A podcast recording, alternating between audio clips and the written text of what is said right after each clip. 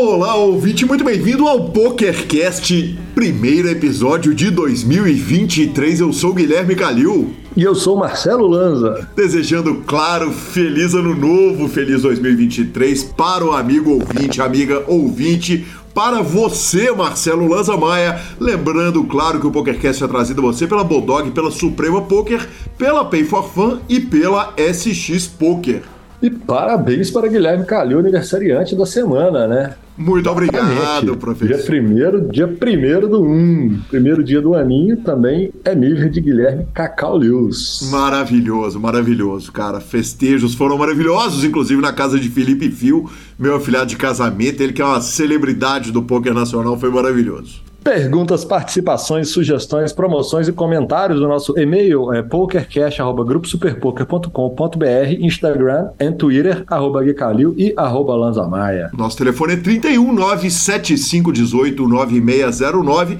para mandar áudio no WhatsApp. Sim, primeiro programa do ano tem áudio de ouvinte e também para entrar no nosso grupo do Telegram.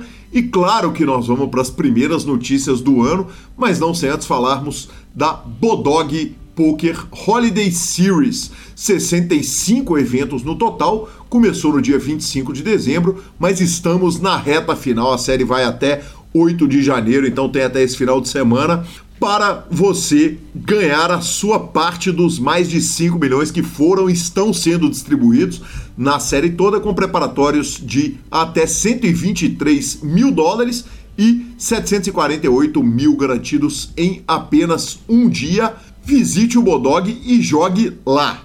Bora de notícias então. Começando quase que igual ano passado, hein? Cara, começo de ano sempre tem essas notícias, né, Lanzinha? Dança das cadeiras. É a dança das cadeiras. É, a, a, gente, na hora que eu volto lá para fazer a, a, retrospectiva, né, sempre tem essas matérias aí do começo do ano e Yuri Dzivielewski, Yuri Martins ou Yuri The Nerd Guy, como você preferir, está fora do Party Poker, numa notícia incluída por você, Marcelo Lanza, na nossa pauta. Uh, Já trabalhei esse ano, né? Tá Tra... liberado, né? Tá pago. Tá pago, tá pago. Não dá mais nada na pauta. Agora é só sentar e gravar o resto do ano. Mais 51 vezes depois dessa. Yuri postou após quase um ano e meio de parceria com o Party Poker, venho por meio deste post anunciar que não estaremos juntos no ano de 2023. Eu tive momentos incríveis trabalhando com o Party Poker e serei eternamente grato. Obrigado mandou um coraçãozaço, postou em inglês e português, lógico, celebridade internacional tem que fazer isso mesmo. Post que foi respondido pelo próprio Paripoker BR. Muito obrigado pelo seu tempo como parte da equipe do Paripoker. Aproveitamos cada minuto da sua jornada. Você é sempre bem-vindo às mesas do Paripoker e esperamos vê-lo de volta em breve. Que também meteu um coraçãozaço, Lanza. É... Rapidamente, Over e under pro Yuri tá com pet no peito, Lanzinha. Uh, mês de maio. Under. Under, under. Muito under. ele, é, ele é uma joia lapidada que não vai ficar solto no mercado, não tem como. Não Antes tem. da WSOP, com certeza. É, não tem jeito. O que acontece é o seguinte: é, a gente tem falado que tá cada vez mais difícil para um jogador profissional, né, que não é streamer, uh, que não é celebridade, botar o pet na camisa, mas um jogador do nível do Yuri não tem escape, né? Uma marca. Jogador que tira foto todo dia, jogador que tá na capa de site todo dia, cravando o título, não tem o que fazer. Exato. Aliás, é a primeira vez que estamos citando uh, Yuri no programa, mas não é a última, né? Ele já tá aqui na nossa pauta, então não tem escape. Eu, eu, eu não pegaria a aposta, porque também acho que vem novidade, vem bomba atômica aí, ele não vai ficar solto de jeito nenhum. Segunda notícia do dia, não mudou de site, mas mudou de nome. Pocket Fives tem nome novo. Qual é, Hugo? Lanzinha triste, viu, cara? Triste, eu sou roots, eu sou raiz, eu sou raiz, não gosto disso. Né? Então, mas nós vamos ter que chamar o ranking do Pocket Fives para o ranking do Poker Stake. Fraco, fraquinho, hein? Fraquinho. Ah, eu acho, eu acho. Cara, a gente tá acostumado, né? A falar o ranking do Pocket Fives e tal, não sei o que. Você imagina, no top 10 do Poker Stake, uh, esquisitíssimo. A, a, a, a, identidade visual do site mudou. A mudança foi feita no dia 26 de dezembro. É, os rankings, claro, eles estão todos lá.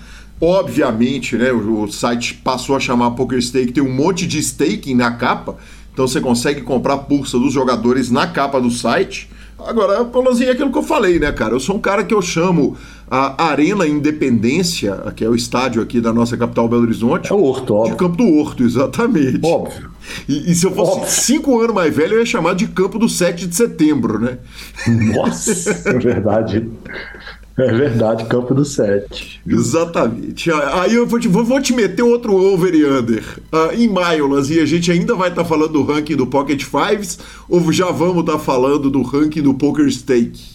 Eu acho que toda vez que a gente for falar o ranking do Poker Stake, esse Pocket Five, acho que a gente vai estar metendo esse Pocket Five. Eu acho. Maravilhoso, maravilhoso, né? É, o, é quando o Prince mudou de nome, as pessoas falavam o, o artista formalmente conhecido como Prince é exatamente o Poker Stake ex uh, Pocket Five, perfeito, professor Marcelo Lanza. Uh, os links são todos uh, atrelados, então na hora que eu abro aqui, que eu mando abrir os rankings todos, eles estão todos lá, então tá super fácil de achar, mas tem essa curiosidade aí para o ano de 2023. Bom, jogadores do ano anunciados pela GPI. Exatamente, a Global Poker Ou pela GPI. GPI, tanto faz, exatamente, que, oh meu senhor.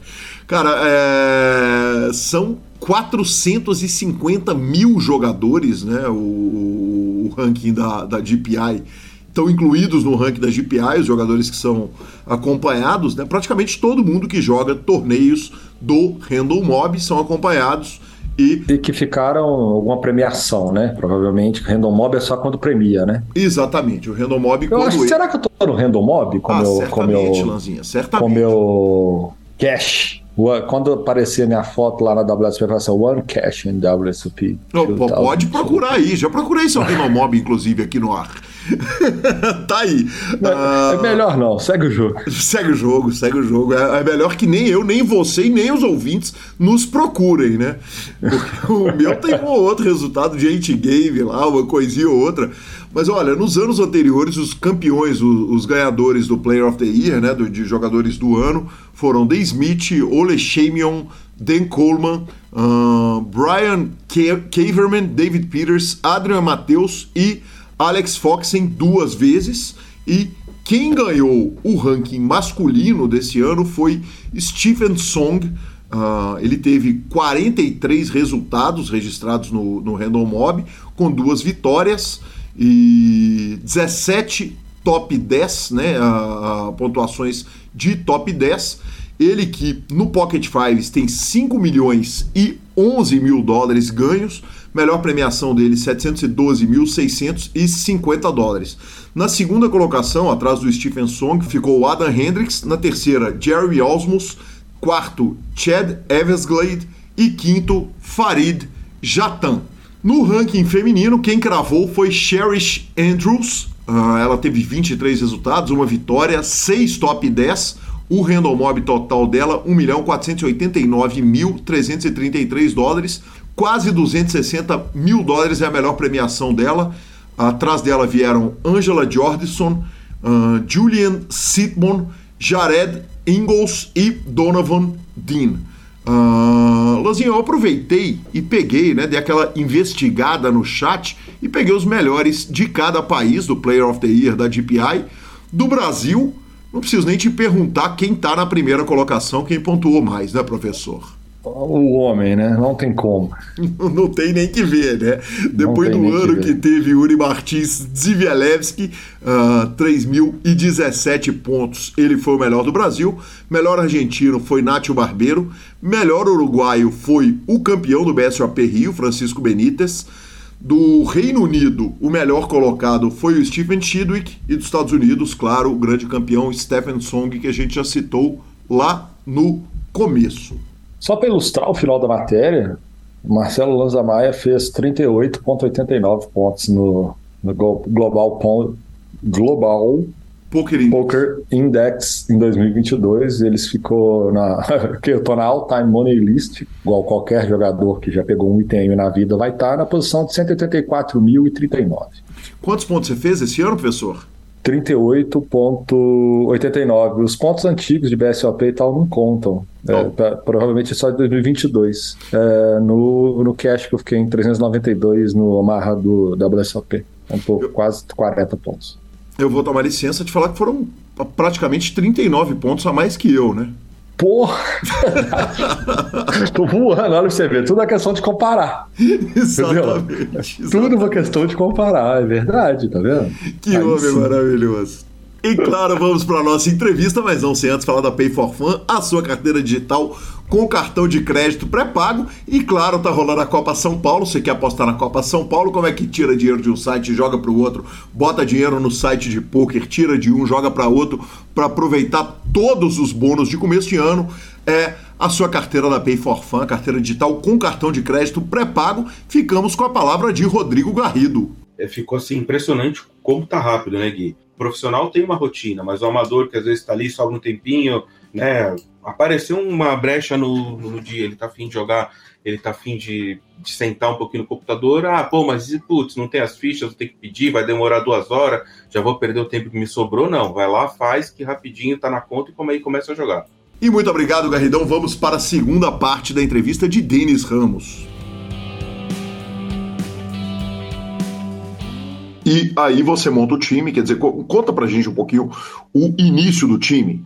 Você começa o time primeiro sozinho, sem sócio, quer dizer, o Alan não tinha chegado ainda e com quantos jogadores? Cara, eu começo o time ali com uns três jogadores. Uhum. Então, é, jogando sitting goal de 1 dólar 180 players. Então, você pensa assim, na época não dava dinheiro algum para mim o time. Uh, e sem estrutura nenhuma também.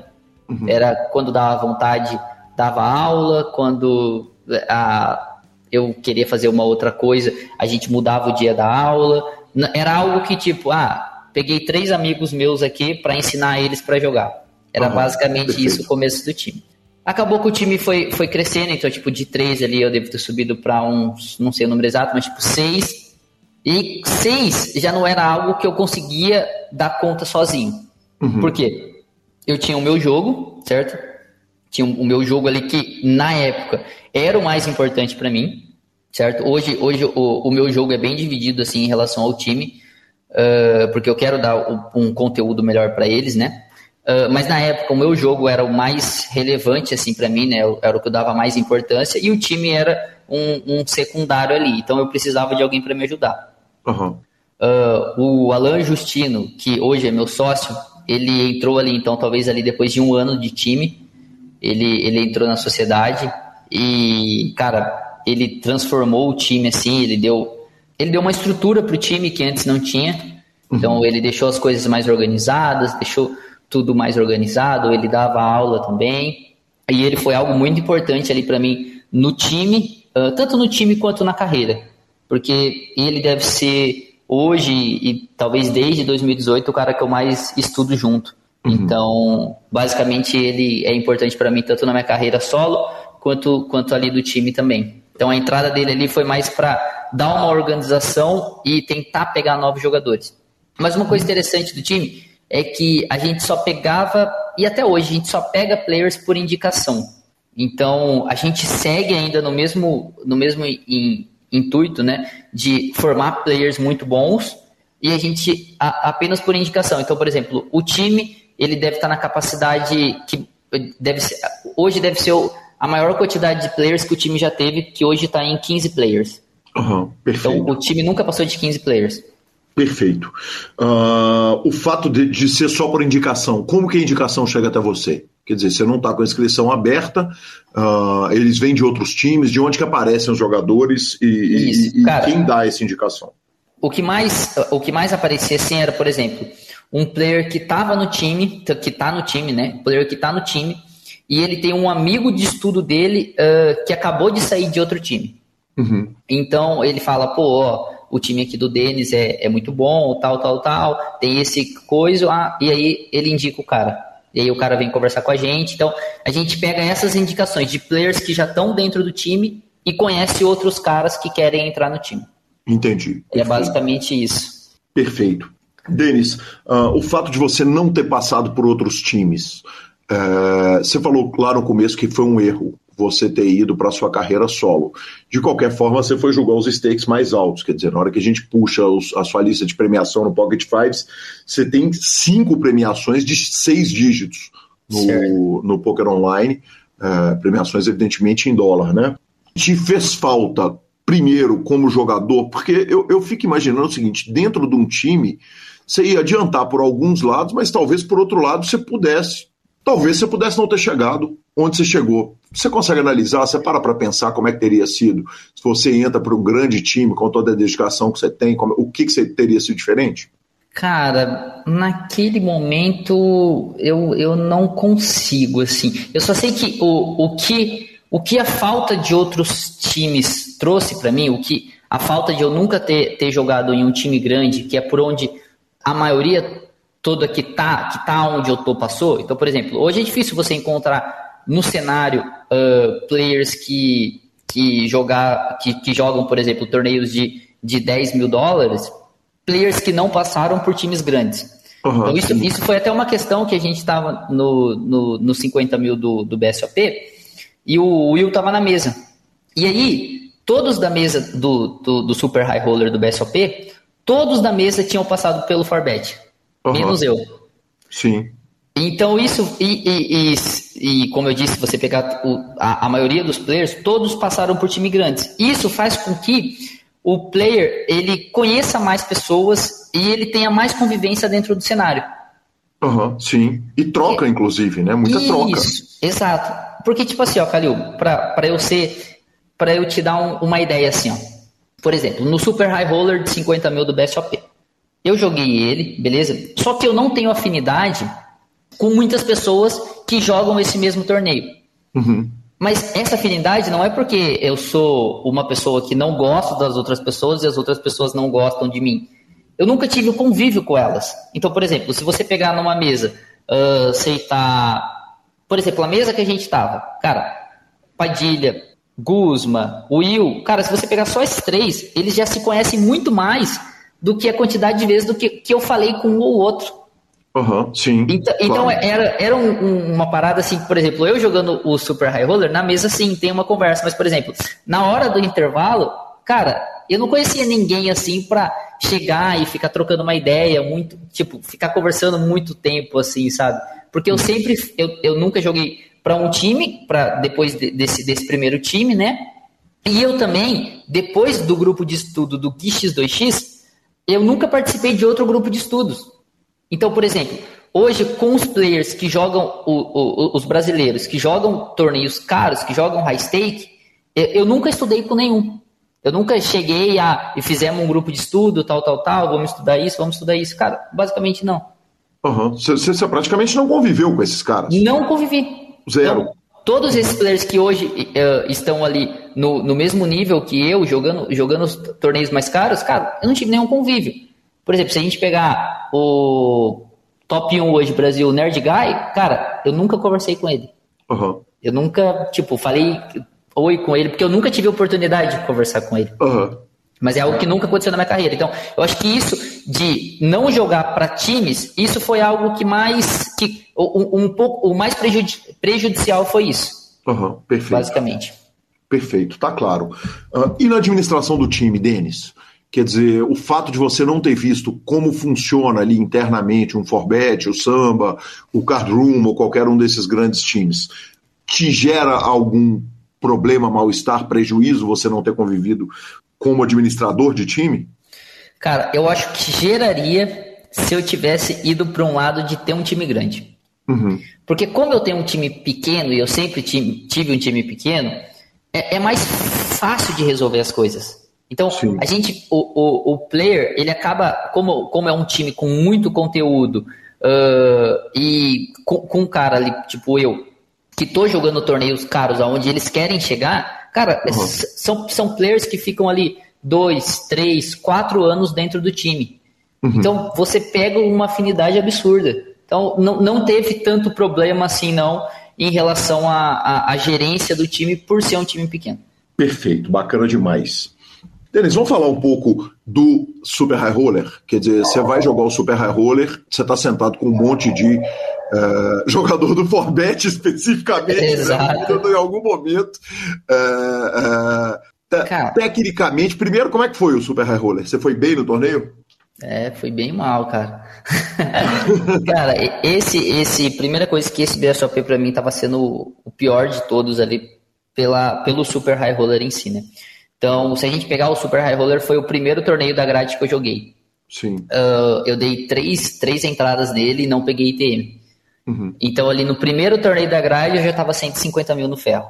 Nossa senhora. Uhum. Isso, se você pegar anos anteriores, cara, o meu maior ferro do BSOP deve ter sido 25 mil. Sim. Porque eu não, eu não jogava esse tipo de torneio, né? Então, esse, essas três entradas, para mim, cara, já foi tipo assim seis BSLP vídeos de uma vez, sabe? Uhum, Foi basicamente isso. Só que eu tava, eu tava preparado para isso. Então, eu tava preparado tanto financeiramente quanto psicologicamente, né? Por, por já jogar esses torneios online, é, eu acreditava, acredito, né? Que eu tenho capacidade de jogar esses torneios mais caros ao vivo também. Então, é, é uma parada que, que a parte técnica, eu acho que, que ela tá tá boa para jogar esse nível de buy e a uhum. parte financeira também tá ok. Então é algo que, que, eu, que eu vejo que eu tenho que jogar. Perfeito. O segundo e o terceiro tiro no 50k uh, high roller são julgados com a mesma, com o mesmo desprendimento e com a mesma tranquilidade que o primeiro? Cara, o primeiro e o segundo sim, teve uma tranquilidade. Uhum. O terceiro, eu acho que pesou um pouco mais, porque eu acho que eu fui um pouco. Eu, eu acho que eu fui um pouco displicente ali, cara, em dar esse terceiro tiro. Uhum. Uh, porque eu, eu, eu tava investindo muito pro, em relação ao prêmio do primeiro. Então, por exemplo, Sim. primeiro pagou ali 900 mil. Cara, três tiros já seria 150 mil. Então, eu achei ali que depois que eu, que eu dei ali, quando eu tava pensando em dar, eu já tava com isso na cabeça, de dar o terceiro tiro, que não seria algo é, no longo prazo lucrativo, por estar tá pagando uhum por, pela diferença não ser tão grande assim, tipo 150 mil para 900. É claro que é grande, mas pô, é difícil chegar em primeiro, né? Então a gente não pode considerar esse prêmio aí de 900. Uh, ah, então o primeiro e o segundo tava, tava ok, mas o terceiro eu já fiquei com, com o pensamento de que, tipo, pô, eu vou jogar, mas eu, tá errado. Entendi. E isso afeta tecnicamente no jogo? Cara, eu acho que não. Porque uhum. é, se a gente pensar, por exemplo, assim, ó, na, no domingo passado, por exemplo, eu joguei dois torneios só no, no, domingo. Na verdade, foi um torneio, então eu joguei o 10 mil do Super Millions, 10 mil dólares, e dei uma reentrada nele de 10 mil dólares. Então aí eu gastei 20 mil dólares, 100 mil reais. E para mim foi, foi um domingo tranquilo. Foi um domingo uhum. que eu já estou acostumado. Então, como eu já estou acostumado a jogar esses torneios online, é o mesmo preço, não, não é algo assim que, que afeta o meu jogo, não. Eu acho que hoje em dia, assim, para afetar o meu jogo, tem que ser algo bem, Bem fora de série. Bem fora de série, sim. E com relação ao nível técnico do torneio de 50k comparado com o nível técnico dos torneios que você joga caro online? Cara, é que os torneios de 50k ali, você tendo, por exemplo, você conseguindo pegar uma mesa boa que tenha pelo menos ali é, um ou dois players que não são regulares, é, vale muito a pena. Vale uhum. muito a pena. E, tipo assim, a, a, a primeira entrada que eu dei, eu peguei uma mesa ruim, mas depois as outras duas eu, eu peguei uma mesa boa, assim. Então eu acho que é, esses torneios de ao vivo, eles, eles devem valer mais a pena do que os torneios online, cara, que eu jogo. Perfeito, perfeito.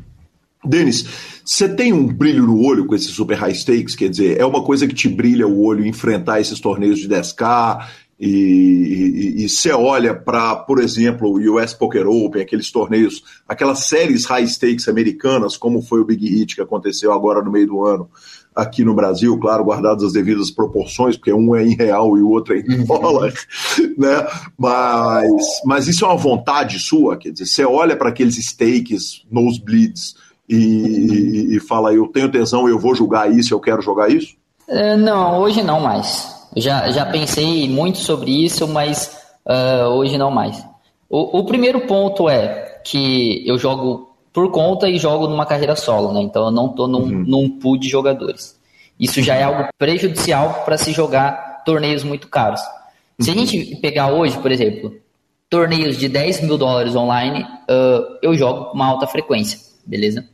Qual seria o próximo nível? O próximo nível seria jogar torneio de 25 mil dólares.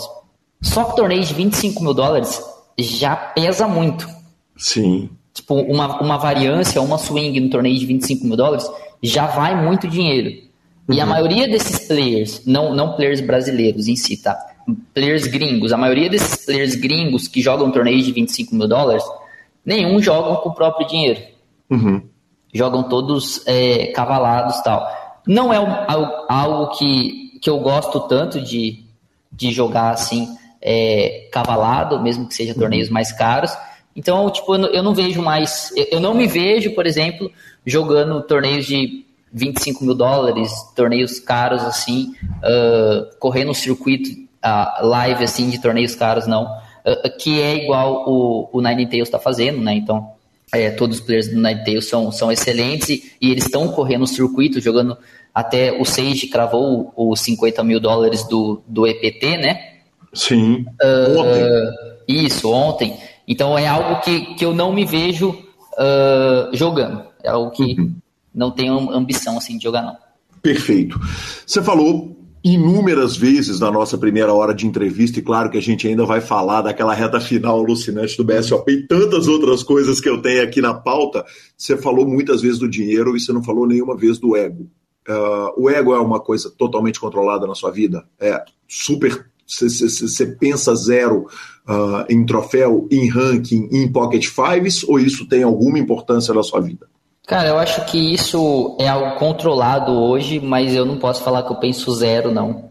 Uhum. Que, que seria. É, foi o que eu acabei de falar, por exemplo, o terceiro tiro do 50 high roller provavelmente foi bem mais ego do que um, um pensamento lucrativo.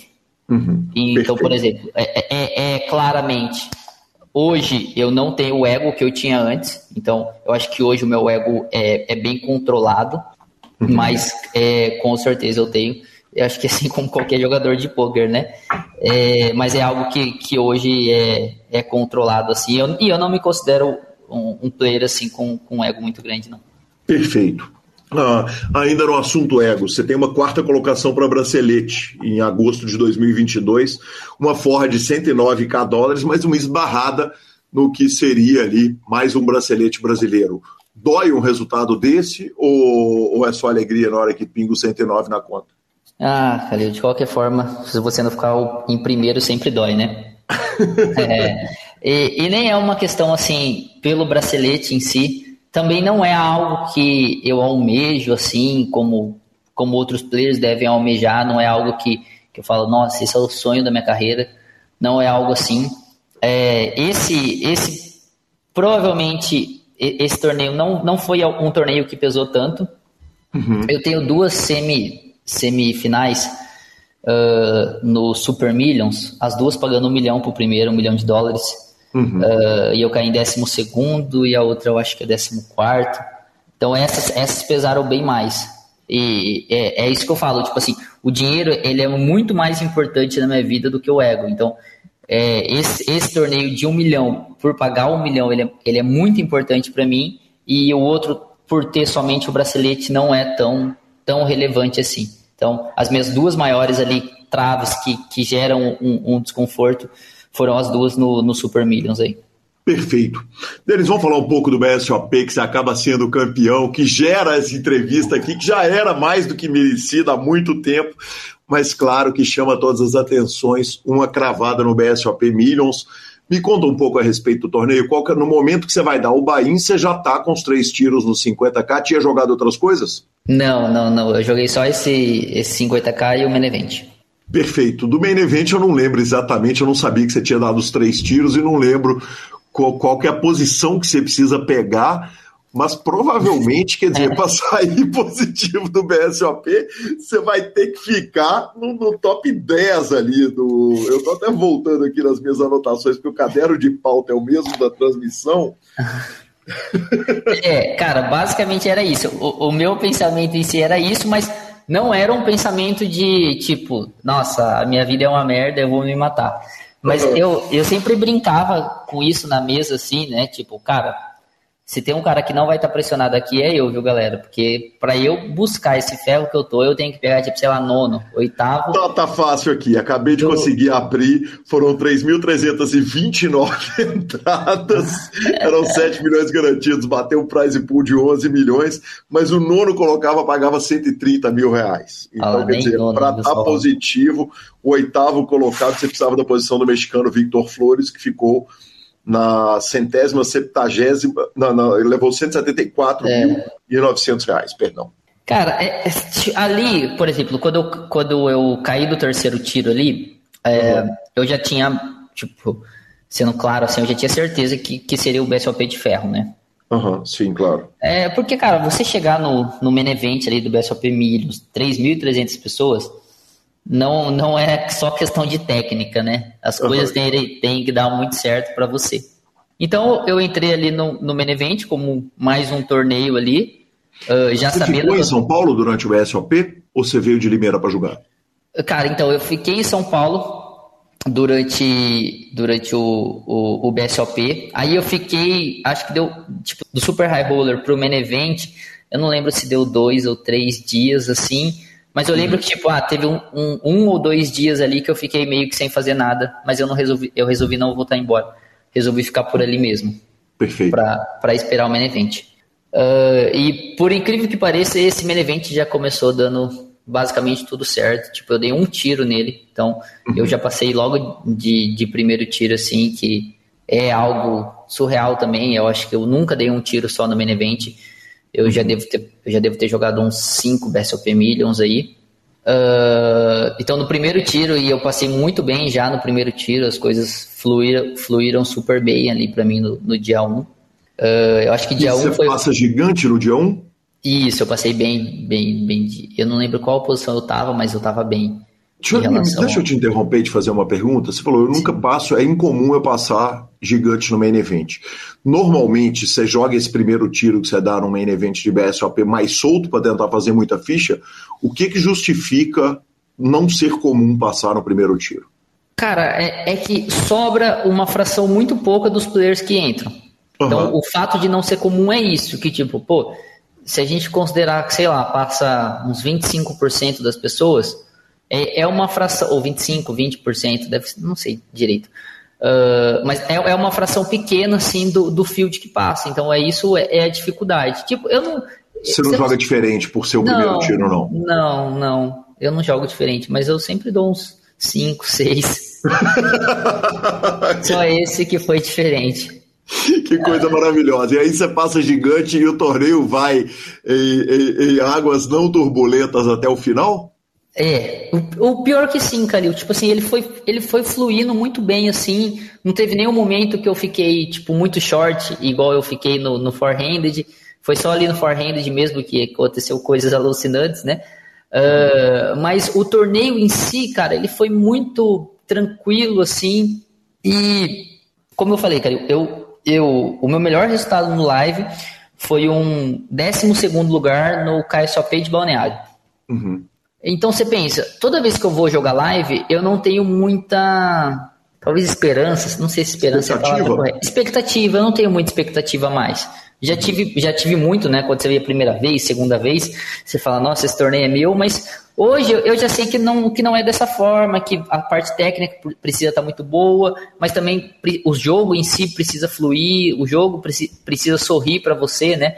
Então eu não tenho mais essa, essa expectativa e as coisas foram, foram acontecendo, assim, tipo, eu fui jogando como se não tivesse numa reta final, como se fosse normal, tipo, não, na hora de dormir tava tranquilo. Até os players que estavam do, do, meu time, que estavam comigo ali, falavam, velho, como você consegue ficar de boas assim?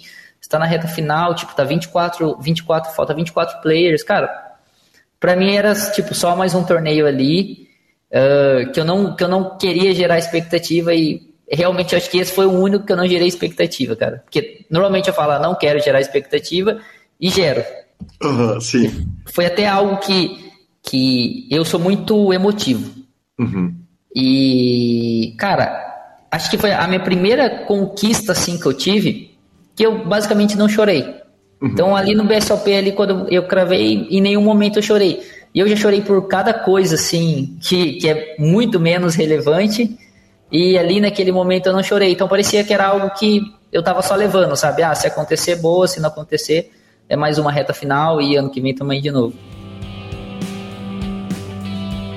Interrompemos rapidamente a entrevista de Denis Ramos. Claro que a gente já volta, mas não podemos deixar de fora essa importante informação. Está chegando a maior série de pôquer do mundo.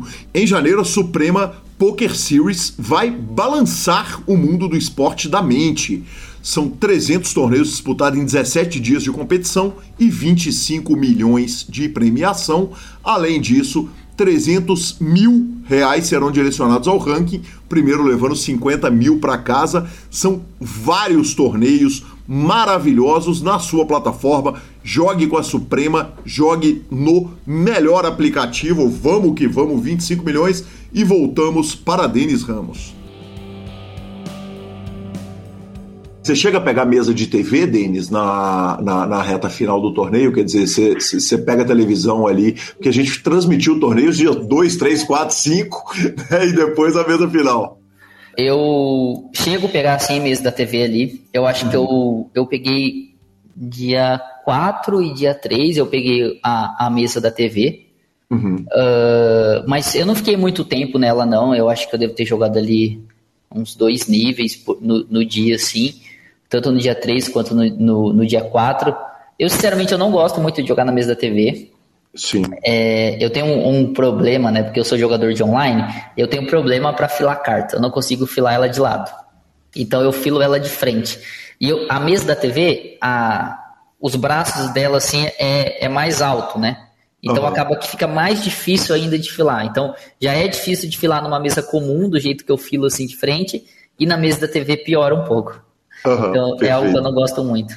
Perfeito.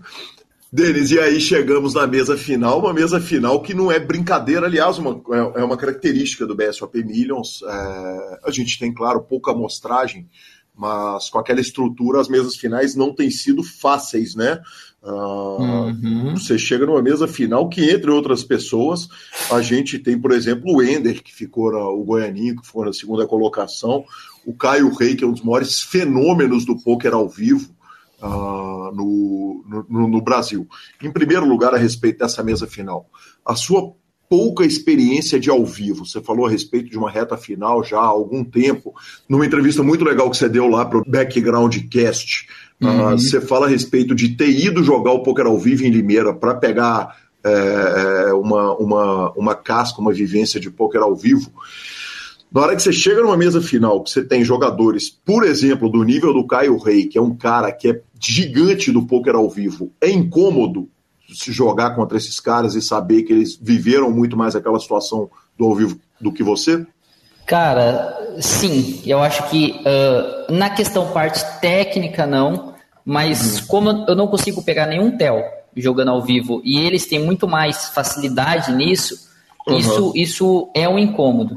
Até uhum. por isso, uh, eu comecei a mesa final sem, sem nada no pescoço, sem cachecol, mas eu percebi que, que a, me, a minha veia aqui estava tava pulsando bastante. Uhum. Uh, então esse foi o motivo de eu ter colocado o cachecol para jogar assim, não foi nada para ser estiloso ou algo do tipo. Foi simplesmente porque a minha veia do pescoço estava tava pulsando e, tipo, eu não, não sei o que, o que eles pegam é, o que eles acham disso, né? Players que jogam muito, muito torneio, torneio live, mas uhum. eu resolvi colocar para evitar. Então eu acho que assim é, era algo o que o, o, o Ender e o, o Caio Rei eles eram os, o, os dois melhores ali da, da FT, né? E, e, era algo assim que eu ficava, tipo assim, eu não queria passar nenhum tel, principalmente pro Caio Rei, que eu acho que ele, ele, ele deve ter uma boa malandragem ali, né? Então ele chega com muita frequência em, em torneios ao vivo, então ele deve ter uma boa malandragem ali em relação a, a como a pessoa se porta tal. Então eu, eu tinha muito, eu tinha medo disso, uh, mas não tinha medo da, da parte técnica, porque eu acho que a gente que não, não menosprezando quem joga ao vivo, né? Mas eu acho que pra gente que joga online, que joga todo dia, joga muito mais mãos por dia, e, e, estuda muito, a gente acaba levando uma vantagem na parte técnica, mas depois a gente acaba levando uma desvantagem aí é, na, na postura de mesa, em, em tells que a gente não, eu particularmente não consigo pegar. Perfeito, perfeito. Ainda brincamos disso, né? Eu brinquei com o Caio, falei, acho que esse cachecol aí é para esconder veia do pescoço, mas outra coisa que eu não vou deixar de apontar é que é o cachecol Armani que você tá usando ali. que se não servir para esconder tel, vai servir para intimidar. E eu vou deixar claro também, né? Não vou levar glória, glória por cachecol alheio. Aquele cachecol não era meu. Aquele, aquele cachecol era do meu amigo Brenner. Eu não tenho cachecol, mas eu, eu sei que ele tinha jogado de cachecol já. E aí eu, eu falei pro, pro, pro Alan, pro meu sócio, falei, cara, o Brenner vai vir aí, liga, pede pra ele trazer o cachecol, que minha veia tá pulsando. Aí, Maravilhoso. Então esse cachecol da Armani é do rico do Brenner. Ah, então tá joia. Parabéns a ele, inclusive, pela paçoca. Maravilhoso. e tem um momento daquela mesa que não dá para não destacar, que é o momento ali no four-handed que você fica com menos de um blind, né? É, e, e, na transmissão a gente comenta o seguinte, cara, a gente já viu viradas, mas essa é difícil demais para acreditar, né? Agora é, é hora de esperar o, o, o deles cair. Não, não tem como, né, cara? É, essa daí nem, nem eu esperava.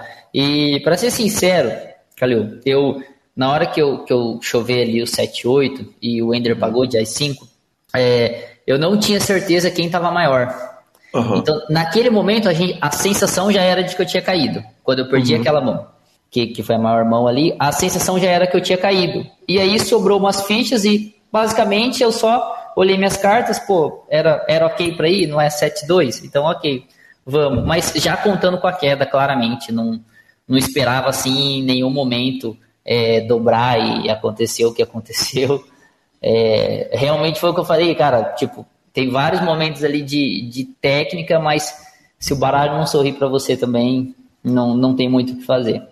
Não é uma dobrada, né, Denis? É uma, do, é uma, é uma mais que, que triplicada na hora que soma blinds antes, com Exatamente. mais. depois outra, do, outra triplicada e mais uma quadruplicada e tal.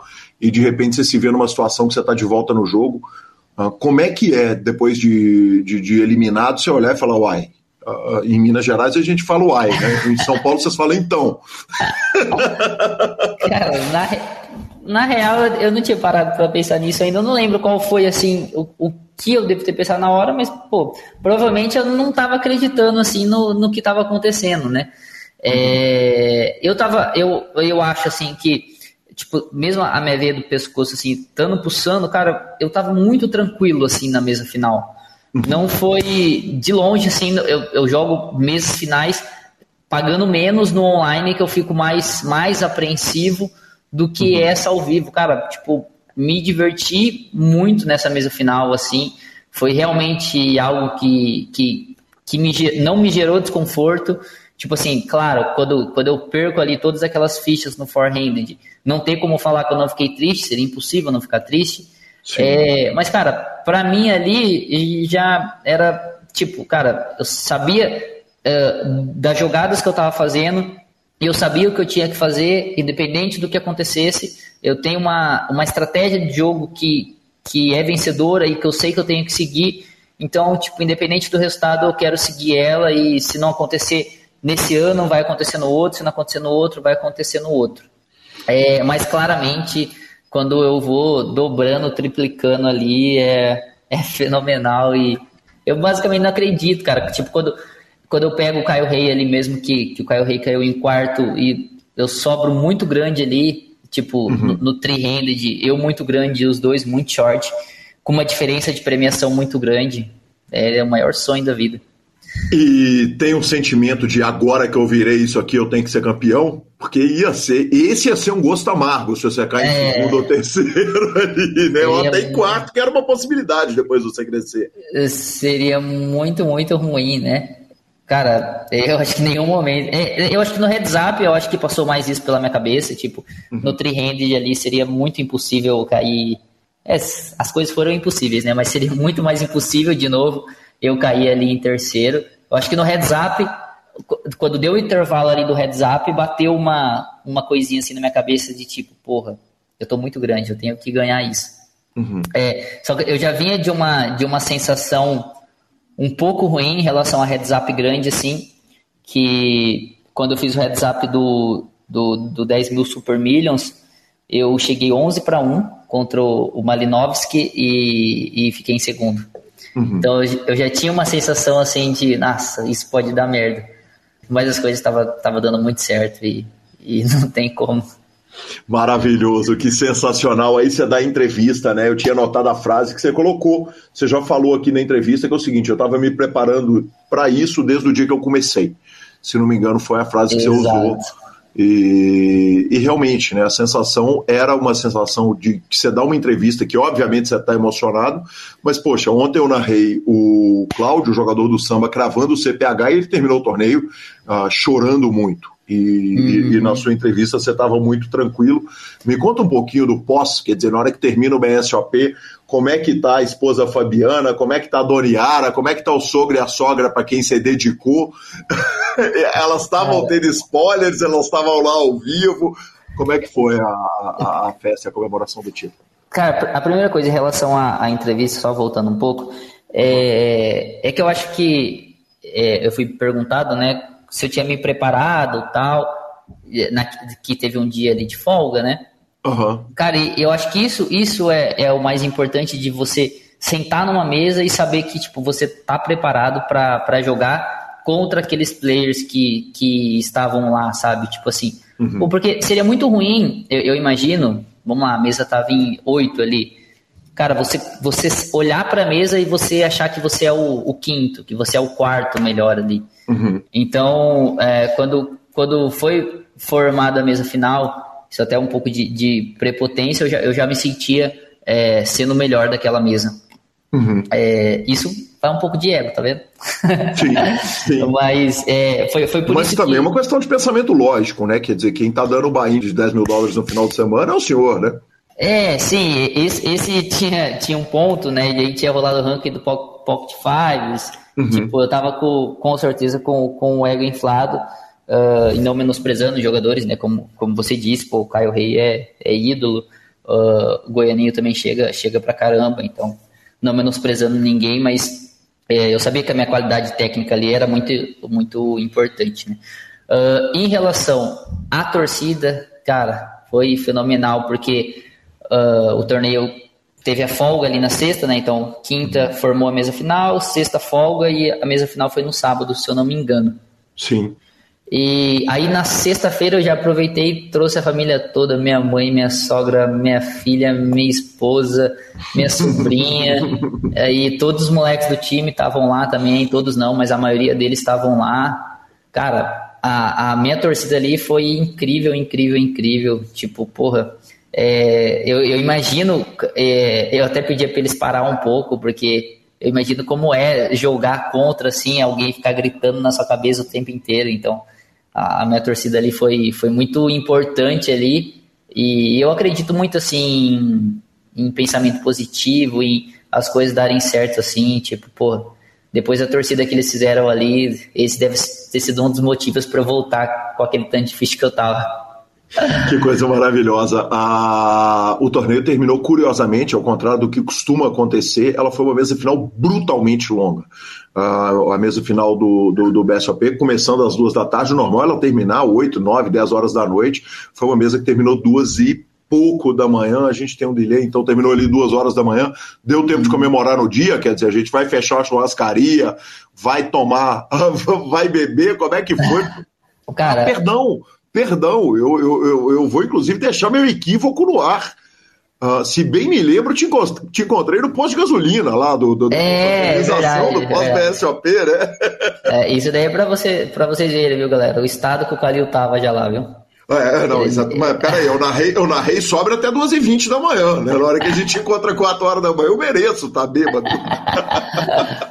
Não, cara, foi a gente. Cara, basicamente não tinha nada aberto ali perto, né? A única coisa mesmo foi, foi ir pro posto, que também tava, tava excelente. Então, uhum. a gente foi ali pro posto, ficamos até umas 6 horas da manhã. Aí acabou que na segunda tinha jogo do Brasil. E aí eu já peguei toda a galera que tava em São Paulo, já trouxe tudo aqui pra minha casa. dormiram aqui, a gente ia assistir o jogo, foi, foi fenomenal também. Foi muito legal, assim, a galera toda aqui assistindo o jogo, comemorando, o Brasil ganhou também da Suíça aquele dia, não lembro uhum, foi na, na segunda ou domingo, mas foi, foi muito top. Que demais, que demais. E a repercussão na cidade de Limeira, queira ou não queira, o filho da cidade ganhar o BSOP Millions, qualquer que seja a cidade do Brasil, vai sair em mídia aberta, vai sair no jornal, né? É, exatamente, saiu no jornal. É, fiquei um pouco mais conhecido aqui na cidade, mas foi algo tranquilo, assim, que saiu uma vez só, então acho que é mais a galera do poker mesmo em si que, que conhece. Foi algo tranquilo. Bacana demais. Uh, Denis, uma coisa que me chamou a atenção é o seguinte, que o uh, Alan me falou o seguinte, o Denis agora é empresário de corte a laser, uma empresa que ele começou em 2020 com dinheiro do poker. Cara, sim. É, basicamente o poker mudou a minha vida e mudou a vida da minha família, assim, então uh, o poker trouxe muito benefício para minha vida e muito benefício financeiro também para a vida da minha família. Uh, em 2020, o meu irmão já trabalhava no ramo de, de indústria, no ramo de corte a laser, uh, e aí ele me chamou para fazer uma sociedade, e aí o dinheiro do poker contou bastante nessa, nessa sociedade, que hoje ele, ele toca a empresa, ele com, com a minha esposa. Uh, eu não conheço nada do ramo, sou bem leigo assim no ramo, mas o, o poker me gerou caixa para para investir aí nessa, nessa empresa na área da indústria e hoje é ele com a minha esposa que toca. Que então, é bacana. É uma coisa que o poker trouxe de bom aí na nossa vida. Que bacana, quem sou eu para te dar conselho, mas pelo amor de Deus, continue no poker, deixe a empresa com eles. o método de Rose continua na sua vida? Cara, o método de Rose não. Foi algo que uh, eu fiz ali durante um tempo, mas é algo que, que eu acho bom assim Depende do momento da sua vida que você tá, mas é algo que hoje eu não faço mais. Perfeito. Denis, e planos pro ao vivo? Quer dizer, tendo cravado o BSOP Millions, agora um jogador super conhecido do Brasil. Se por um lado você, você foi um jogador mais low profile durante toda a sua carreira, agora onde você for, em qualquer clube que você entrar no Brasil, todo mundo vai te conhecer tem plano de engatar, no, de, de, de, fazer uma reta maior ao vivo, de pegar viagens, Brasil, quer dizer, o que, que é o plano para o Denis no Poker ao vivo a partir de 2023? Calil, eu, eu acho que o, eu, eu não sei o quanto a minha vida vai mudar assim em relação ao poker ao vivo. É, eu tô com uma filha de, de um ano e quatro meses, então isso é algo que, que pesa bastante para mim. Uh, e eu acho que todas as vezes que, que eu viajo, mesmo que ela vai ou que ela não vai, é, é desgastante e eu não consigo aproveitar os lugares que eu vou. Uh, então eu não tenho certeza como, como vai ficar minha rotina ainda. Tinha algo que eu já tinha decidido antes de, de ganhar o BSOP, que seria ir para Bahamas agora em, em janeiro para o PSPC. Então eu tinha ido para Barcelona, eu tinha ido para Barcelona já no meio do ano. Uh, e agora o que eu tenho definido já é que eu vou para Bahamas em, em janeiro, que também vai ter o, o BSOP Bahamas lá, né? Então vai ter três eventos lá uh, e a gente vai estar tá lá. Bacana demais. Denis, eu preciso te agradecer, cara. Obrigado pelo carinho, pela generosidade, por ter me atendido esse tempo todo, contar da vida, cara. Que carreira extraordinária, que história de vida incrível. Muito obrigado por tudo. Calil, eu que agradeço, cara, e quero agradecer também uh, uma coisa que eu não agradeci ainda. Depois de, eu acho que semana passada foi quando eu assisti a mesa final, assisti a, a, a transmissão ali, uh, tanto você quanto o Caio, velho. Pô, agradeço por todo, toda coisa boa que você falou ali de mim, tanto você quanto o Caio. Foi uma transmissão muito top, cara. Eu não sei como vocês aguentam ficar transmitindo tanto tempo, mas, pô, foi surreal ali assistir depois. Foi algo que, depois assistindo assim, foi algo que eu, que eu me emocionei e na hora eu não me emocionei lá, mas depois assistindo, assim, pô, foi algo muito, muito legal, assim, e eu agradeço bastante, velho. Bacana demais, eu não posso deixar também de agradecer ao Alan Justino, que foi super gentil, me mandou Uh, um tanto de informação para poder fazer a pauta. E o querido Léo Cansado, né, que nos colocou em contato. O Léo é demais um irmão que a vida deu. E muito obrigado. sucesso total e absoluto, Denis. E espero te entrevistar ali em fevereiro, você vindo contar como é que foi cravar o Poker Players Championship lá em Bahamas. Espero que isso aconteça também, Calil. Valeu Vamos demais. Vamos. Tamo junto. Marcelo Lanza Maia, que homem é Denis Ramos, autor de uma das viradas mais sensacionais da história dos torneios de poker ao vivo. Simplesmente sensacional, né? O que falar dele? O que falar? Que homem maravilhoso. Sensacional, bom demais, né? E é, foi, foi, foi brilhante. E eu vi essa, eu vi, né? Eu tava lá, eu tava lá. Você tava, você tava narrando ao vivo e eu tava lá ao vivo vendo essa virada maravilhosa e muito bem puxado, bem puxado realmente muito especial. Nós vamos para as redes sociais, mas não sem antes falarmos da SX Poker. A SX é a sua oportunidade de arrumar a grana enquanto você dorme, né? Você leva seus amigos para jogar na SX, cria aquela conta de agente, entra lá no Instagram da SX Poker se torna agente e claro, quando você for jogar, você joga lá cash games, torneios com o melhor atendimento, torneios milionários, burocracia zero, bônus, promoções para você que não tem conta. Claro, tem aquela promoção das oito fichas para testar SX e começar. Então venha jogar comigo e com o professor Marcelo Lanza Maia. Lanza, já falei lá no começo do PokerCast, primeiro programa do ano, não podia faltar tivemos áudio de Guilherme Feijó, jogador de Brasília. Ouve aí, professor. Fala, Calil. Boa tarde, tudo bom? Como um bom jogador de pôquer, tô aqui dia 31 de dezembro te mandando mensagem para te agradecer, cara. Eu não sei o quanto atrasado eu tô porque eu vejo os, os episódios todos aleatórios e de vez em quando. Mas eu tava ouvindo essa semana o podcast que você fez é, sobre Mixed Games, né? Com Garrido e com Gui também nosso xará. E, cara, me aventurei ontem e hoje aqui nos primeiros torneios de Omar High Low, cara. E se o Omar de seis cartas não me pegou, esse High Low tá, tá seduzindo, cara. Muito legal. Um jogo muito bacana e ficou muito bem explicado, viu? Vocês são fera demais. Obrigado aí por difundir um pouco e nos ajudar aí a nos divertir cada vez mais. Abração para você e pro Lanza. Feliz ano novo, galera. Ah, aí escolheu o esporte decente, hein? Aí eu vi qualidade na escolha. Aí eu vi qualidade. Cara, o High Low é das coisas mais gostosas de se jogar no planeta Terra. Ao vivo ele é ele é sedutor, assim. Cara, é, é bom demais. É muito bom mesmo.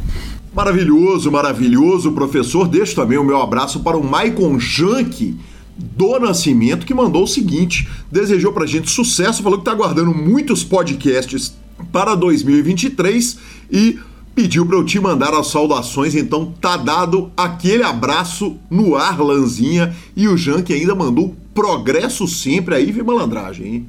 Aí vi malandragem. Então, já que ele falou que ano que vem aguardaremos mais podcast, tome-lhe primeira semana do ano, primeiro podcast do ano, e é isso aí. Nada parece detê-los, nada parece detê-los.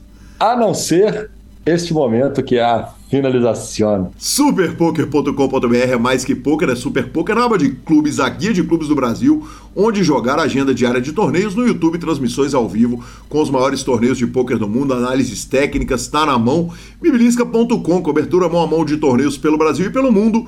E twitch.tv barra grupo super poker, querido Alan acompanhando a reta final dos brasileiros e altas transmissões. Dica cultural.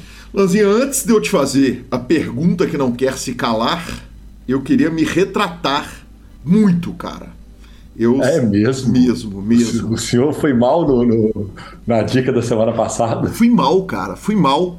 Uh, olha, eu assisti o filme, o The Menu, achei o filme péssimo, mandei um áudio para o nosso Alberto Landgraf falando assim, cara, esse filme é ruim demais. É ruim demais.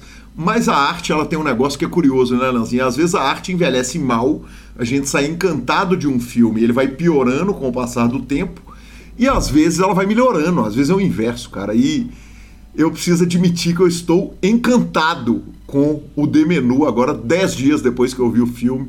Não vejo a hora dele sair nos streamings. Comecei a pensar, cara, eu vou te falar. Eu, como é que eu não dou spoiler? Eu levei o filme mais a sério do que ele deveria ser levado. Tá? Você viu ele novamente, não? Não, não vi. Não ficou retumbando na sua memória. Ele ficou voltando na minha memória. Eu discuti com quem estava comigo assistindo o filme. E, e, nós chegamos à conclusão que o filme é brilhante. Eu chamei o Alberto Landgraf, falei, cara, retiro tudo que eu disse, mas como eu tinha dado como dica cultural no PokerCast, eu não podia não me retratar. Então, é, é, é peço desculpas a todo mundo que não assistiu na primeira semana o filme, mas podem ir lá assistir que Filmão, viu, velho? Filmão e errei, erramos. O, o, o, brilhantismo tá muito próximo ali do, do oposto, né? É uma linha bem tênue, né? Perfeito, perfeito, Lanzinha. A, a idiotice e a genialidade. lado a lado. Exatamente, lado a lado. E eu curti pra caramba. Ah, tá professor, Vandinha, terminamos? não vi. Não vimos? Eu confesso que eu não vi Vandinha. Porque eu fui ver Avatar 1 com a Gabi. Ah, ela então, não tinha por favor, visto. Conte-nos sobre Avatar, porque eu jamais contarei. Não, mas é porque saiu ah, Avatar, Avatar 1? no cinema. É, porque a Gabi não tinha visto um. Aham. Uhum. E aí eu fui ver o um com ela, só que são três horas de filme, né? Ela Sim. teve uma dificuldade leve para ver as três horas de filme. E para poder ver o dois no cinema, que tô querendo ver se eu vou amanhã, e confesso que nesse meio do caminho, o horário que eu tinha para ver a série Vandia, eu engatei novamente em The Last of Us 2 no videogame, porque a série vai estrear na HBO semana que vem e eu tenho certeza que ela vai ser absolutamente sensacional, partindo do princípio que é o melhor jogo da história da humanidade. Então, eu falei, cara, eu, eu não quis jogar o 1 de novo, porque eu joguei três vezes, já zerei três vezes, eu fui jogar o 2 de novo, para poder ficar na minha memória os momentos maravilhosos daquele jogo sensacional. Eu queria estar com, a, com ela, minha memória quente para ver a série. E, e, confesso que eu tive tempo para ver, tive oportunidades para ver e não vi. Eu fui para outro caminho. Luzia, você já imaginou a gente no dia 25 de dezembro desse ano discutirem todas as semanas perguntando aí, Luzia, assistiu Vandinha? Bandinha parte 2, né? Ah, cara, mas ah, deixa eu falar também, eu vi mais uma coisa que também não foi Bandinha. Uh, por favor. Eu vi Jack Ryan, não sei se eu falei de Jack Ryan semana passada, eu falei de Jack Ryan semana passada. Não me lembro. Cara, Jack Ryan é uma série meio de, de espionagem, assim. E ela tá na terceira temporada na Amazon Prime e ela, eu acho ela absolutamente fantástica, assim. Absolutamente fantástica. O Kaczynski, que é o, o, ator principal, ele é brilhante. E a série é brilhante. Então, assim, quem gosta do, do gênero, alguns tiros, ali uma guerra fria, suspeita de ataque nuclear, como é chama? É, espionagem Estados Unidos-Rússia só que em tempos modernos, como temos drones e iPhones, é uma série que super vale a pena ver. Não, é um tempo bem, bem dedicado. A primeira é excelente, mais focada no Afeganistão. A segunda é muito boa e a terceira é brilhante. Eu queria deixar essa dica aqui, eu lembrei disso. Maravilhoso, maravilhoso. Arroba Gui Calil e arroba Lanzamaia são os nossos Instagrams e Twitters, como diz Marcelo Lanzamaia.